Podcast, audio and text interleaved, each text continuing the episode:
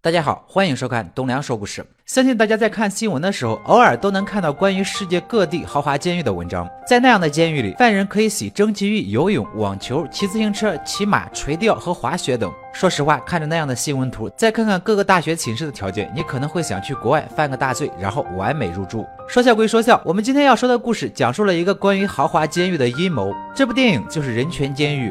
话说，我们的男主正是韩国高产的杀人不眨眼的冷血魔鬼，他患有人格障碍，已经成功的杀掉了很多人。这天，他又抓来一个女人，这女人坐在地上，看着男主向他求饶，并说出自己有个孩子，希望以此能够获得男主同情。然而，男主只是示意她闭嘴，然后抡起锤子，毫不留情的杀死了这个女人。杀人带来的快感使男主颤抖着。随后，警方发现了几名死者的尸骨，周围都是悲痛欲绝的亲属，而男主被捉拿归案。法院针对这个案件展开了庭审。从庭审中能够得知，男主已经用残忍的手法杀害了十七个人，而这十七个人中有老人、小孩和女人等。这也证明了男主杀人不挑对象，的确是为了快感。就在检察官与律师争辩男男主该判什么样的罪责的时候，男主却不耐烦地说自己肚子饿了，还希望不管怎么样快点结束这场庭审。全场一片哗然，杀害了那么多人的男主竟然完全没有悔过之心，死者家属也快坐不住了。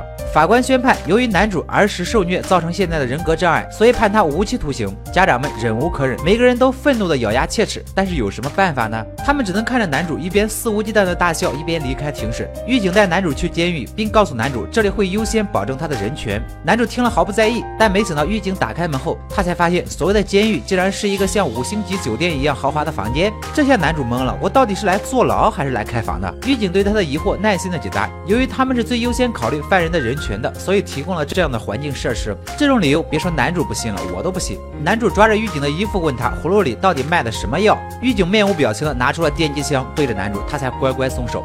狱警给了男主一本使用说明书就走了，留下男主一脸呆滞。他在冰箱里发现了各种各样的饮料，在衣柜里发现了好几件长得一模一样的囚服。浴室里有浴缸，还有一个写着“尊重人权”的牌匾。我们的男主终于怒了：“我他妈杀这么多人，你们还让我住这种地方，这是明显不尊重我这个杀人犯啊！”然而男主还是太天真。第二天醒来，他发现狱警居然送来了牛排，他摸不透这到底是什么把戏，所以根本不敢吃这个牛排。但是中午狱警又送来了龙虾，他直接把龙虾扔进了垃圾桶。狱警只好捡起来，在他面前吃了一口。男主这才终于放下心来，大口大口的吃饭。这之后，他欣然的接受了这一切，终于相信了这里真的是一个尊重人权的监狱。但接下来的福利就太让人吃惊了，狱警送来了一个妹子，说要锻炼男主和他友好相处的能力。哇，这话说的太肤浅了，孤男寡女共处一室，怎么可能仅仅是友好相处呢？然而，我们住孤生的男主连友好相处都做不到。他以为妹子和狱警是一起来整他的，于是掐住了女主的脖子。狱警心想，这个直男真是没救了，于是电晕了男主。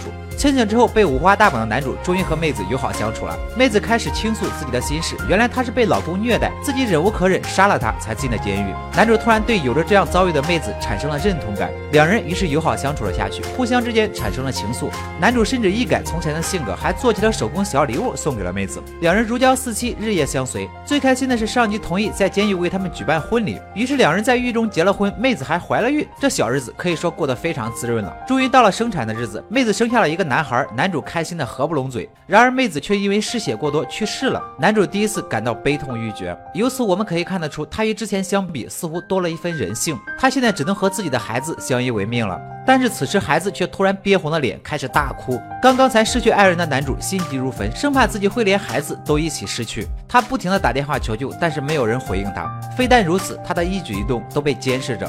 原来男主曾经杀害的死者家属都在通过监视器欣赏着男主崩溃的画面，而之前我们看到的妹子只不过是机器人罢了。此时法官开口了，他询问家属希望如何处置男主。家属们认为男主受到的伤害还远远不够。法官一个会意的眼神按下了桌子上的红色按钮。妹妹子是机器人，那显然孩子也不是真的。随着红色按钮的按下，男主怀中的孩子瞬间停止了一切生命迹象，短时间内失去老婆和孩子。男主一边痛哭一边用头撞墙，然后晕了过去。清醒后的男主发现自己又被五花大绑在床上，经历过绝望的他只求速死。那怎么可能呢？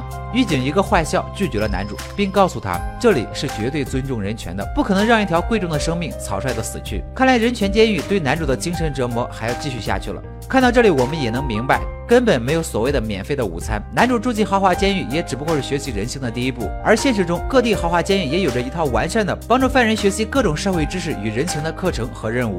五星级酒店也是不可能白住的。同样的道理，妹子也不是无缘无故投怀送抱的，一切的一切都要靠自己努力争取。好了，今天的故事就说到这里，喜欢我的朋友记得点赞、评论、关注一下，我们下期再见。